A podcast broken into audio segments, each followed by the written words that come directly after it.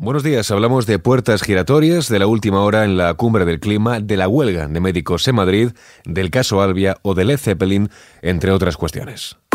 XFM Noticias, con Jorge Quiroga. Comenzamos hablando de corrupción. El Consejo de Ministros estudia hoy el anteproyecto de ley para endurecer la legislación sobre puertas giratorias. Según el borrador del texto, los conocidos como lobbies estarán obligados a formar parte de un registro oficial, es decir, se impide que cualquier alto cargo de la Administración o de su sector público pueda realizar tras su cese labores profesionales de influencia desde empresas o consultoras de asuntos públicos. Por otro lado, sigue en marcha la cumbre del clima en Egipto. Allí el presidente del gobierno, Pedro Sánchez, ha comprometido 30 millones de euros para acciones relacionadas con la adaptación al cambio climático. Hemos lanzado la Alianza Internacional para la Resiliencia ante la sequía, a la que España aportará 5 millones de euros para que comience a operar. También hemos comprometido 3 millones de euros para el mecanismo de observación sistemática de la Organización Meteorológica Mundial, apoyando así una de las iniciativas lanzadas por el secretario general de Naciones Unidas. Vamos a aportar 2 millones de euros a la Red Santiago y reforzaremos nuestra contribución al Fondo de Adaptación con 20 millones de euros adicionales.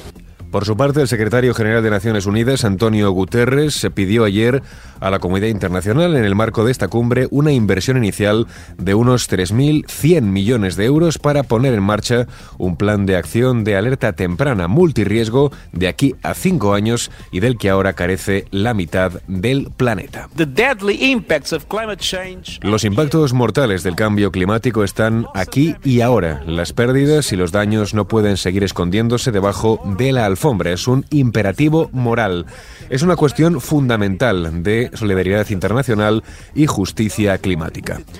Los que menos han contribuido a la crisis climática están recogiendo el torbellino sembrado por otros y muchos se ven sorprendidos por impactos para los que tenían ninguna advertencia ni medios de preparación. Por eso pido una cobertura universal del sistema de alerta temprana en un plazo de cinco años. La COP27 continúa este martes, busca alcanzar acuerdos que logren frenar la emergencia climática. Nos vamos ahora hasta Madrid. Allí está prevista una segunda jornada de huelga de médicos por las nuevas urgencias extrahospitalarias. La vicepresidenta de la Asociación de Médicos y Titulados Superiores de Madrid, Sheila Justo Sánchez, insistió ayer en una solución al problema. Seguimos en huelga hasta que la consejería quiera. Por el momento no tenemos una reunión en el cronograma, pero desde luego que esperamos una solución, porque el sábado de los 78 puntos de atención continuada, los PAC, solo había 16 con médico, o sea, un 80% no lo tenían. Por eso han tenido que hacer esta reubicación rápida y estos cambios ahora pues incluso hablando de la teleconsulta. Imagínense una teleconsulta, con lo importante que es la exploración médica para, para un diagnóstico. La Consejería de Sanidad anunció ayer que esta semana va a implantar un modelo transitorio de organización de los 80 centros sanitarios 24 horas, de los que 46 contarán con médico, enfermero y celador, y los otros 34 con dos enfermeros, celador y equipos para la realización de videoconsulta con un facultativo de la misma zona de asistencia. Vamos con otros temas. Hoy se reanuda el juicio por el accidente del tren Albia. Este martes se retoma con las testificales de un portavoz del sindicato de maquinistas y de la UTE, que intervino, recordemos, en la construcción de la línea Ourense-Santiago. Y ponemos punto final a este podcast con Led Zeppelin.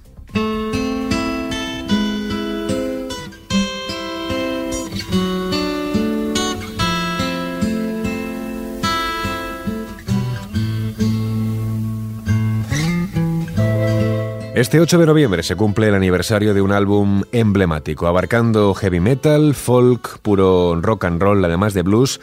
El cuarto álbum sin título de Led Zeppelin es un registro monolítico que define no solo al grupo, sino también al sonido y al estilo del hard rock de los años 70. Ampliando los avances de su álbum previo, el grupo fusiona su majestuoso rock duro con un místico folk inglés rural que le dota al disco de una dimensión muy poderosa. El álbum tiene un gran sentido del drama que solo se profundiza con la creciente obsesión de su líder Robert Plant con la mitología, la religión, además de el ocultismo. De todas las canciones de Led Zeppelin, este Stairway to Heaven que escuchamos de fondo es sin duda la más famosa y no sin razón, construido desde una simple guitarra acústica hasta un torrente de riffs y solos de guitarra encapsula todo el álbum en una sola canción, lo cual por supuesto no descarta al resto del trabajo.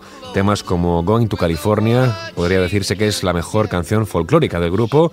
Destaca también Black Dog, la palpitante sátira hippie Misty Mountain Hop o los riffs funky del tema Four Sticks. Como decimos, uno de los mejores álbumes de rock de todos los tiempos. Así con este breve repaso al Led Zeppelin 4 lo dejamos. Susana León estuvo en la realización de este podcast. Ya sabes, la información continúa actualizada en los boletines de Kiss FM.